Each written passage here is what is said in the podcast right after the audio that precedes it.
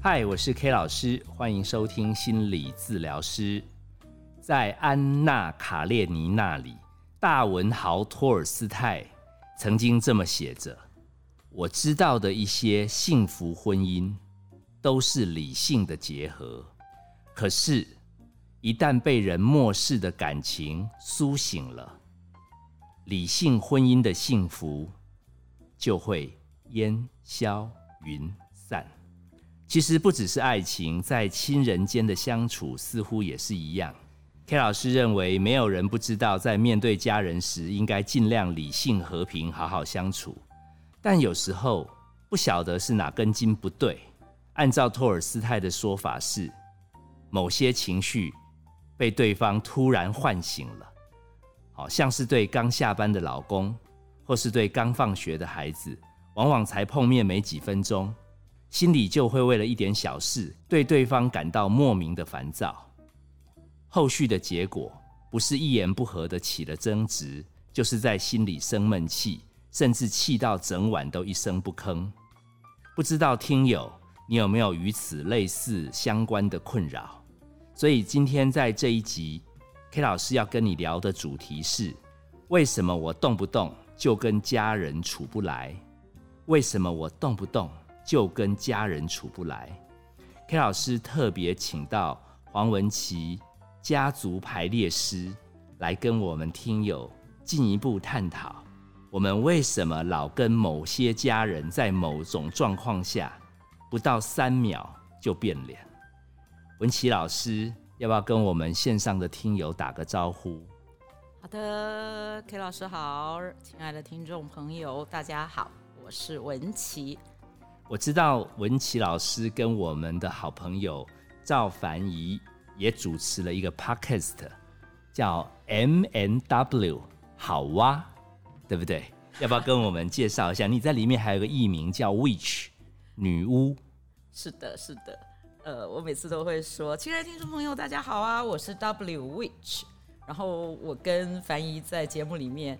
一个是 Witch，一个是 Madeline。她是马德琳哦，所以我们就用我们的这个 M 和 W 这两个开头，我们在节目里面也是这样互相称。不过你刚刚说那个 M N W 好哇，其实应该是这样，我们的那个 slogan 是好哇 M N W Go。然后今年，因为我们呃也播出要满两年了嘛，跟你的节目一样，嗯，所以我们今年。改了一个稍稍微小修了一下，叫“好哇就来玩吧”。哦，所以有新新的一个名称。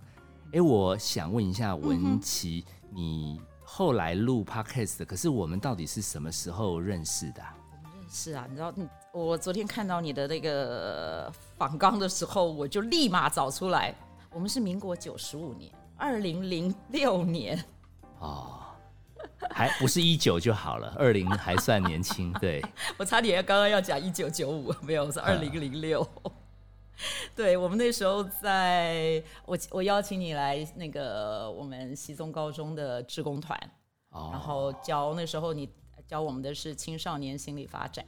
那个时候好像我都是被叫去跟一些志工妈妈分享如何面对家中的小屁孩。然后转眼 我再遇到你们，你们已经很少问我这个问题，因为你们小孩转眼都长大成人，成家立业了。那我这几年对你的印象就是，你好像每隔一阵子，我会在我家尔雅书房那边看到你突然来造访。然后每次我感觉只要我我爸妈我爸妈心情好哦，我就知道哦，大概是文琪最近又有要来我们尔雅书房，因为你都会去推广阅读文学，我觉得很很开心，很感动。那我们言归正传哈，好，那个今天会特别找你来，是因为我自己有一个好朋友叫碎坡心理师，那他曾经私下跟我讲，他说他接触心理治疗很久，但是他对于家族排列很有兴趣，而且他跟 K 老师说，他说如果我也愿意多学一点点家族排列，多弄一些那个小小人偶，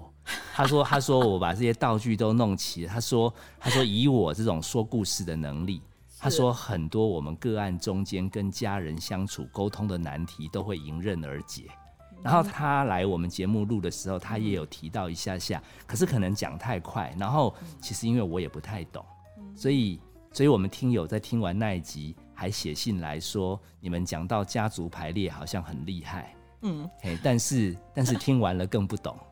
好，然后 K 老师其实很汗颜，是因为 K 老师也不能回什么，因为 K 老师自己也不太懂，所以我今天特别找文琪老师来，就是想要跟我们讲一下，到底什么是家族排列啊？到底什么是家族排列？呃，刚刚其实我们之前有先聊了一下，其实呃，家族排列在台湾啊，它从最早呃，他有一本书叫做《家族星座治疗》，那大家那个时候看到家族星座治疗这个名称都会被骗了。因为大家就以为是在讲星座，好开心的就要去买这本书来看，然后一翻开来看，说他没有，还有在讲星座，他一点都没有提到星座这件事，所以不是摩羯座、母羊座，不是，跟你是什么星座都没有关系，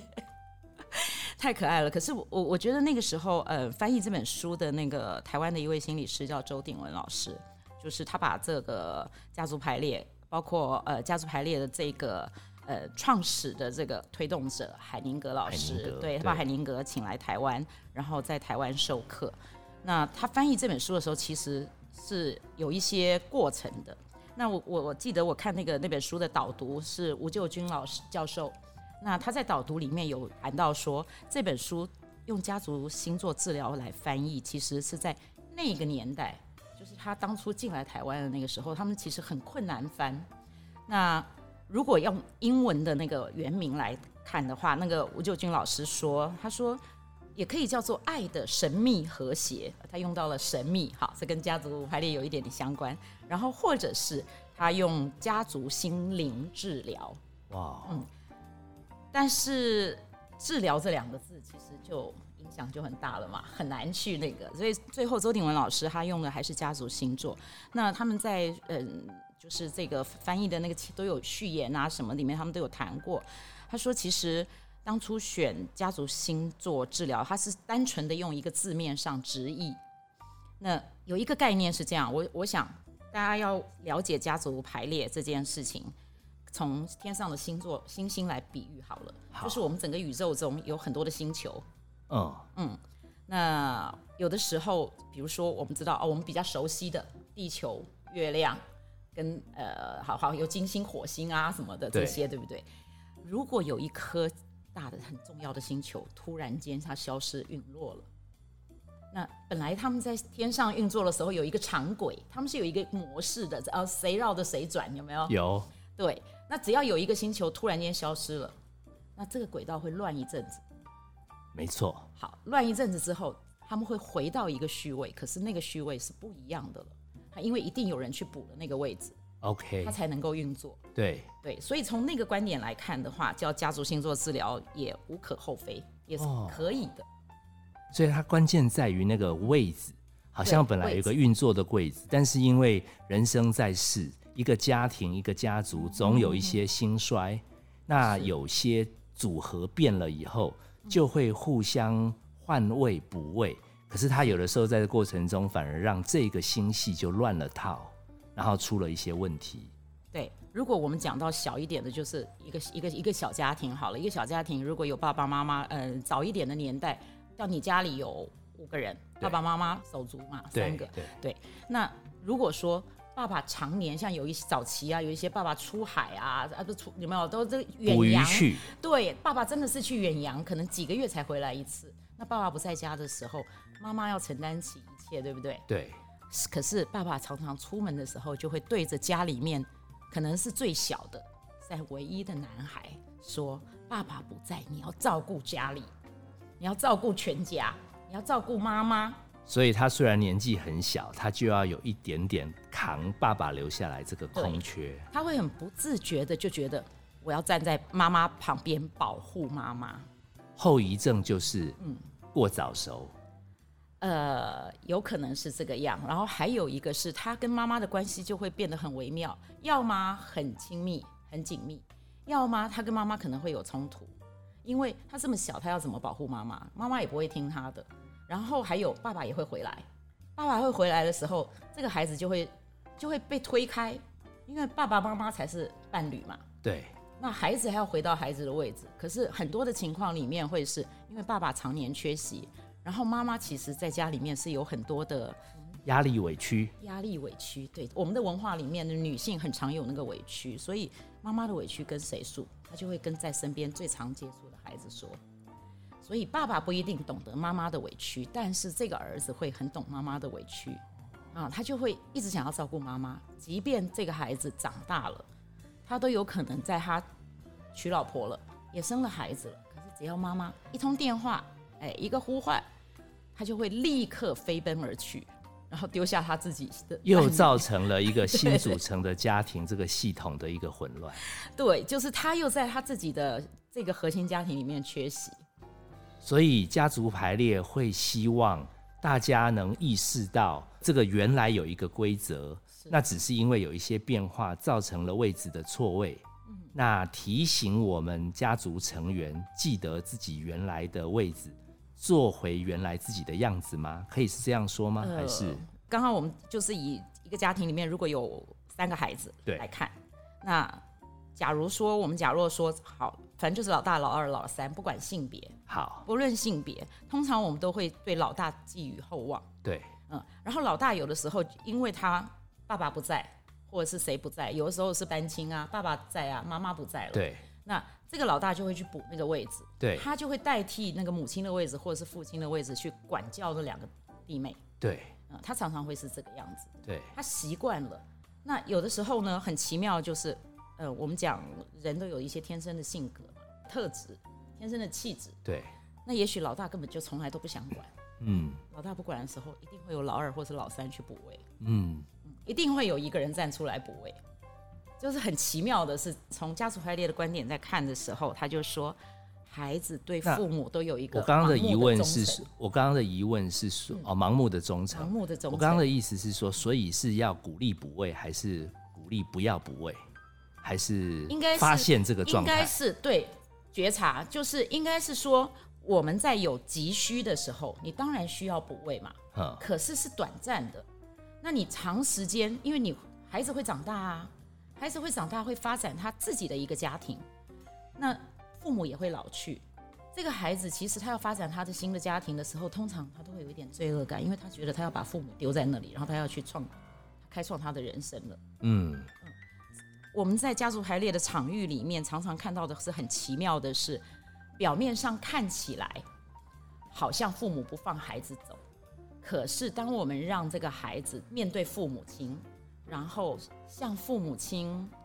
呃，有一个仪式，就是向他们鞠躬，或者是我们传统的仪式里还有那种跪拜，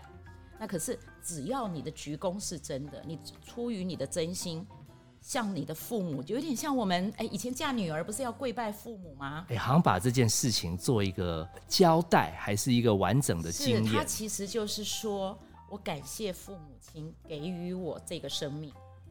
啊，然后养育我长大。好，那现在呢，我要带着你们给予我的这样子的一个生命，然后转身去做什么？我转身不是不理你们，我转身只是去创造新的生命。是一个传承，所以它不是一个了断，但它是一个完整。对，然后完整之后有又又隐含着一种新的篇章，可以从这个地方继续延续。如果父母亲在那一个当下，他是带着祝福，然后觉得啊，好开心哦，这个孩子长大了，他可以走他的路，然后我父母亲就可以轻松了，就可以游山玩水了。如果是父母亲是这样的态度、心态的时候，孩子就会更安心的往前走，他会发展的比较。那有没有你们在处理的时候，结果后来感觉到，反而家长也放不下？当然会啊，因为我们的文化里面，其实家庭的那个紧密度，看我会叹一天气哈。父母亲永远都觉得孩子就是孩子，不管孩子几岁。啊，哎。那我我我常常讲我自己的例子，我我妈妈八十八岁了。啊，然后啊我的年龄就不能讲了，我老说我二八嘛哈，那 在他面前我永远都是孩子，他最常跟我说的是你要小心一点哦，啊那个哪里很危险，那个哪里那个啊你要这样子，你不要太累了，他他常常会跟我讲这些话，然后一天到晚他就会觉得说呃我们家的谁没饭吃。连我的小孩如果有一点点小感冒什么的，他会冲来我们家，你知道这很惊人吧？哦，所以他不放心。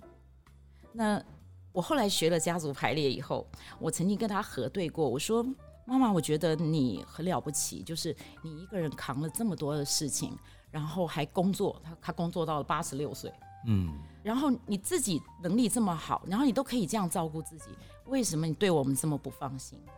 为什么你就是一天到晚就带着担心看着我们？你知道担心是一种诅咒，这个我这个不是我说的哦，这是正言法师传 曾经说过的话。因为妈妈信，他会听嘛，他我就跟他说是正言法师说的，不是我说的。所以妈妈，你可不可以这样子？你下次就跟我说，呃，你注意一点自己的安全就好。嗯，变成有一点点其实是给你祝福，而不是那么多的放不下，然后一直一直纠结在心里面。哎，我现场、现场这个没有没有写在讲纲里，这个我想问一下，其实呃文琪老师也认识 K 老师妈妈嘛，嗯，然后我觉得。我觉得刚刚这样听你这样分析之后，我 K 老师在问自己的心理啦，就是说，明明妈妈现在年纪也到一个岁数，那 K 老师其实还可以帮助好多人啊，所以在很多工作上好像也是能独当一面。是可是我有的时候 K 老师在跟妈妈对话的时候，是 K 老师觉得想要被妈妈肯定、欸，想要被妈妈接纳。然后有的时候妈妈年纪大了，她会有一点点退化啊，有的时候她会闹闹脾气。哎、k 老师不是很爽快，K 老师觉得说你是我妈妈，哎，你 你应该要要应该一直要像妈妈来来来疼孩子啊。那是不是 K 老师在这个位置上哪里出了一个什么样子的要移动啊，还是要要调节啊？你刚刚用了一个应该，就是你看，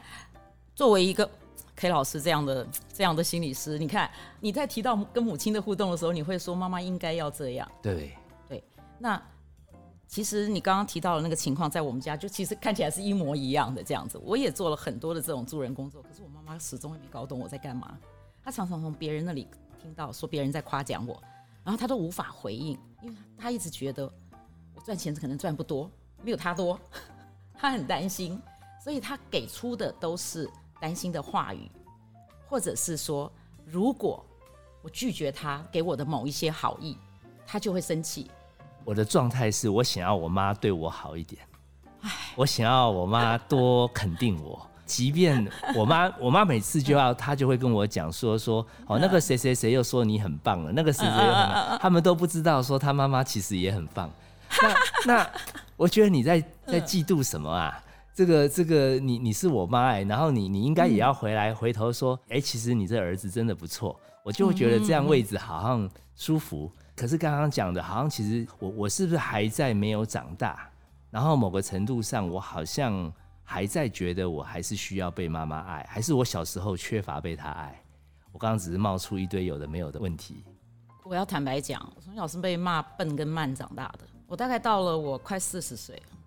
就是我开始学习心理治疗的这些，开始疗愈自己，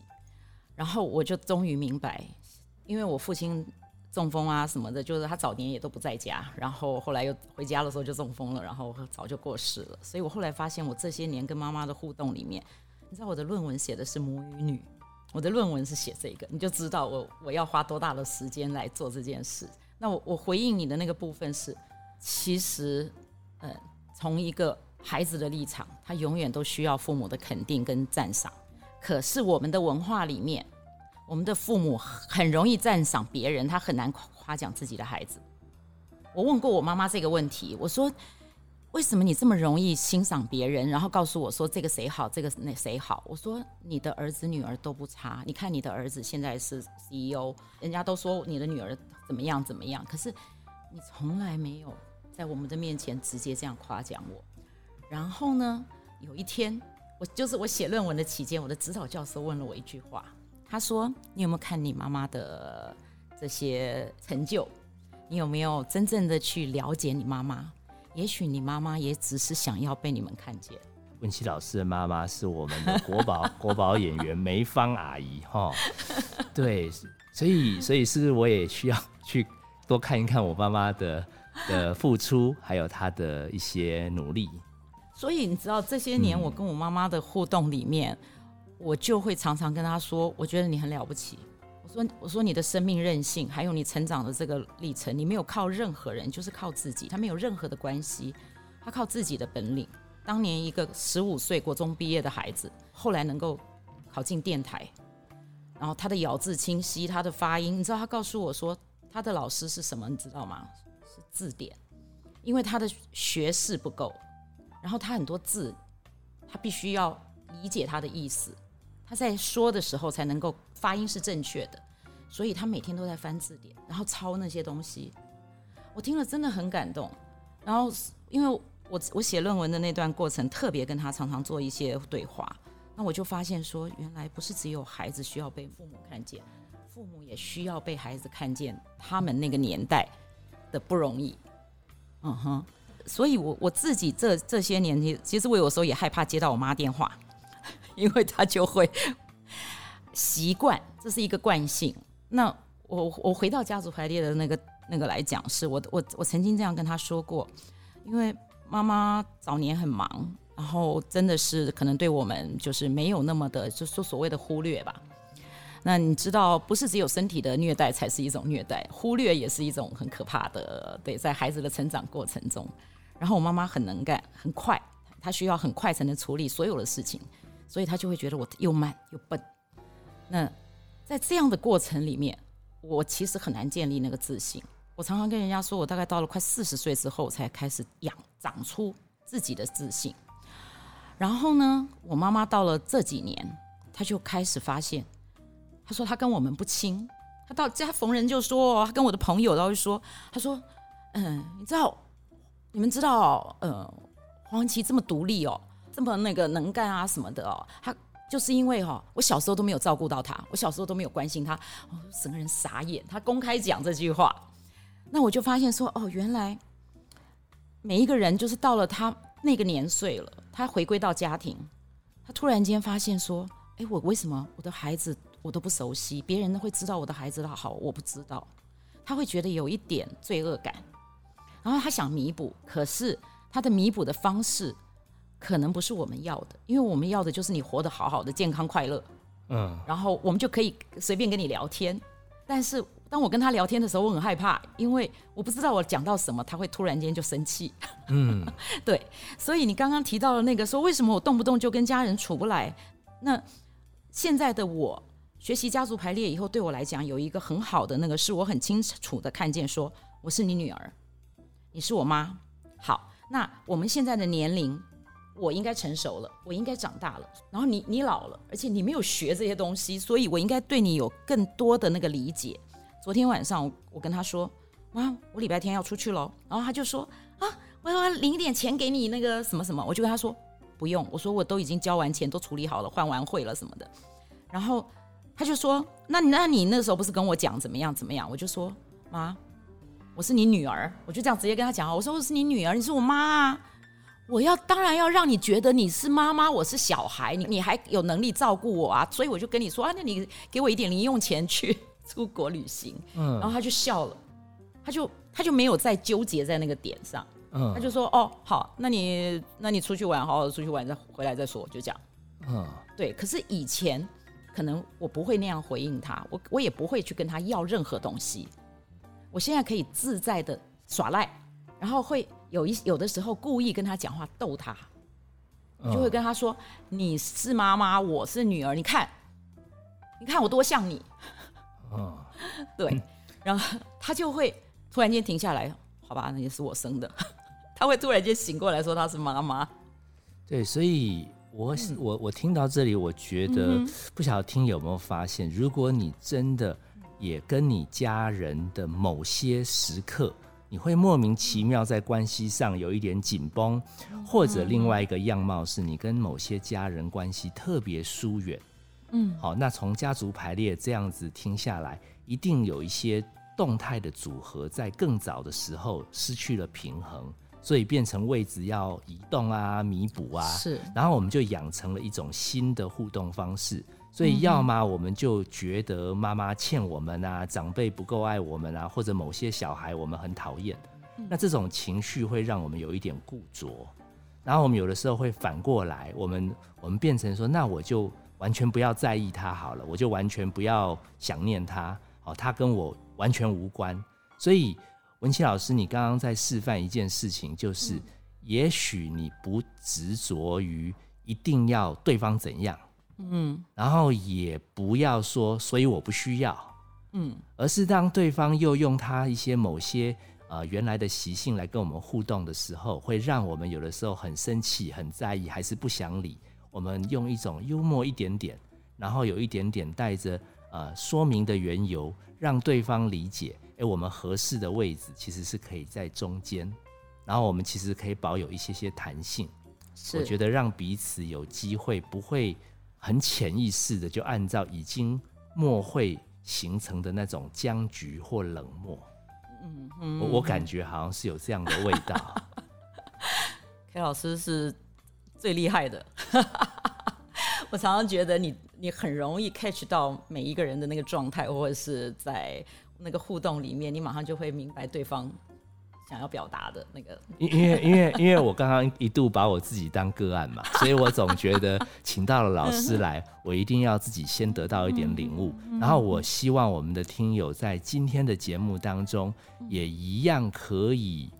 慢慢再多听几次。去感觉我们把自己家的故事拿出来交流，它看似好像没有解决哦，我们跟谁哦一定关系要变得多和谐，但是其实它说明了一套，也许我们因为家庭中某一些不可抗拒的因素有了变化，哦，也许爸爸怎么了，妈妈怎么，小孩怎么了，造成我们跟其他人的互动组合变成一种很奇妙的补位。而那个补位其实有一点失去平衡，到最后彼此可能有一些不开心。所以如果能意识到是有前因后果，然后如果在这个过程中有先意识到的人，可以先去和解。感觉如果刚好对方也给我们祝福，那好像事情就有新的契机。哎，我觉得这个方法其实真的很有意思，难怪。难怪碎坡心理师会那样说，学了以后好像好像很多事情会有新的看见。对，最后文琪老师有没有什么想跟我们听友啊叮咛的？嗯，我想要跟大家分享一个，就是我们在家族排列里面常常跟当事人说的话，就是嗯，海宁格会这样说，他说：“父母就是父母，孩子是孩子的时候，这个家庭的秩序是最好的。”他就是在一个和谐中，那可是这世界上就没有这么如意，所以作为一个孩子，他可能在长大的过程里面他比较辛苦，但是你要记得你已经长大了，就是我们时时刻刻要提醒自己，你现在几岁？好，那这个二十岁、这个三十岁、这个五十岁的你。你还纠结在过去，你还想要从已经年迈的父母那里，或者是你的手足身上得到什么？这些你你都不需要去向外求，因为父母给我们生命这件事是一个最大的礼物。你可以用这个生命好好的自己去学习，自己去探索你的人生，任何时候都不晚。啊，你可以用这个生命好好的去探索人生，好好学习。好，所以其实。啊，不管我们跟家人有多大的冤仇，至少此时此刻你在听节目，然后你在活着，你就有机会去重新面对你的人生。好，个中的奥妙，就让大家自己在心里面重新找到调试的位置。啊，谢谢文琪老师今天来跟我们大家交流。啊，我们下次有机会再找机会对这些心理学多了解的时候，我们再一起来录节目。我是 K 老师，谢谢你收听心理治疗师。本节目由金星文创制作，相关的节目你可以在各大 Pocket 平台收听。如果你觉得你自己周围的家人搞不好也跟他的亲朋好友有一些纠结，可以把这一集提供给他分享，说不定他听着听着，他也会重新找到他人生的位置。我们下次见，拜拜，拜拜。